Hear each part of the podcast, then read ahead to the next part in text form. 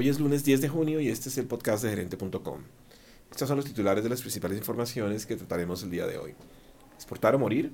Así lo piensan muchos economistas nacionales y extranjeros, y algunos recientes estudios señalan que Colombia y las economías latinoamericanas corren el riesgo de estancarse si no logran internacionalizarse con éxito.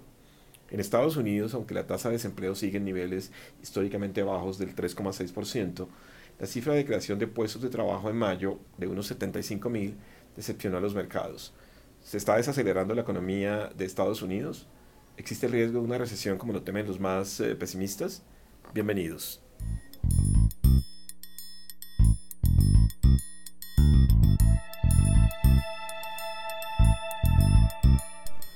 Mientras que la economía mundial se desacelera y en Colombia continúa la polémica sobre si está estancada o no, expertos y algunas publicaciones internacionales, como la revista The Economist, advierten que Latinoamérica corre el riesgo de rezagarse frente a los países más desarrollados como resultado de la incapacidad de diversificar con éxito sus exportaciones y mejorar su competitividad. La mala noticia es que las últimas revisiones a la baja en las proyecciones del Fondo Monetario Internacional confirman este diagnóstico. A comienzos del año, por ejemplo, el organismo proyectaba un crecimiento del 2% para Latinoamérica y en abril redujo esa cifra a 1.4%. Tan seria es la situación que Colombia, a pesar de haber crecido menos de lo proyectado inicialmente para el primer trimestre, recordemos 2.8 versus 3.2%, está mejor que la mayoría de los países de la región. Por ejemplo, en el primer trimestre, Chile creció 1.6%, Perú 2.3% y México tuvo una cifra negativa del 0.2%. ¿Qué está sucediendo con la región? En un estudio reciente para el tanque de pensamiento Diálogo Interamericano de Washington, el economista Augusto de la Torre analiza lo que distingue a las economías latinoamericanas más exitosas que han logrado aumentar el ingreso per cápita más rápido de lo alcanzado por Estados Unidos en su momento, de las más rezagadas para lograr esa convergencia. Los casos de éxito en exportaciones de bienes son Perú, Chile y Uruguay, mientras que en servicios destaca los casos de Costa Rica, República Dominicana y Panamá. De la Torre concluye que el factor clave es el éxito en los mercados internacionales, ya que esa es la vía más rápida para reducir la brecha en los ingresos per cápita y hacer más competitivos a los países, a pesar de la excepción a la regla de México, que ha sido exitoso en exportaciones pero crece poco. En cuanto a Colombia, Brasil y México, un estudio reciente de la consultora McKinsey atribuye su rezago para cerrar la brecha del ingreso per cápita frente a los países más desarrollados a la escasez de empresas de tamaño mediano, a una baja productividad y al excesivo poder de mercado de las grandes compañías.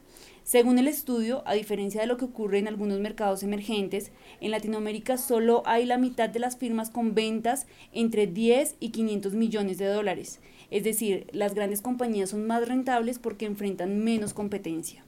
En Colombia hay grandes grupos empresariales familiares, algunos de ellos monopolísticos que han llevado una vida muy cómoda en un ambiente poco propicio para la innovación, sostiene Wenji Kae de Polymath Ventures, una creadora de empresas que levantó 22 millones de dólares de ángeles inversionistas y tiene operaciones en Colombia y México.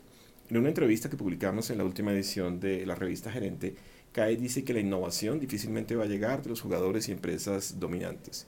En Colombia hay pocos incentivos para innovar. Lo vemos con los gerentes ejecutivos de nivel medio e incluso con los accionistas y dueños. Hay poco emprendimiento de alto impacto y por eso hay poca innovación, dice esta experta.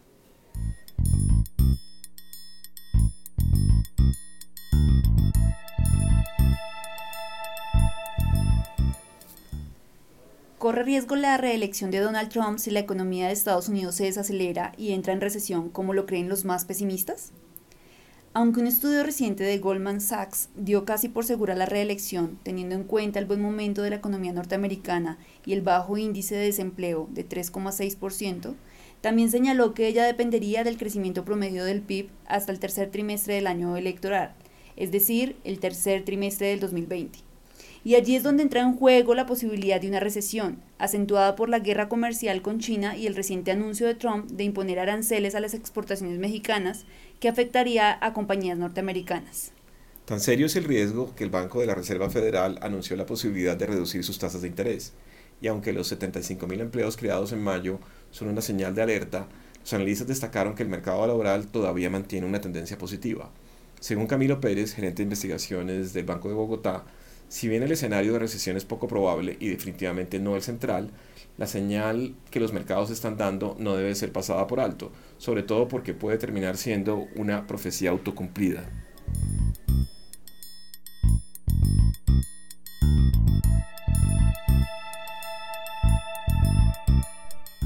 Para tener acceso a más noticias de economía y negocios, recuerde ingresar a gerente.com o seguirnos en nuestras redes sociales.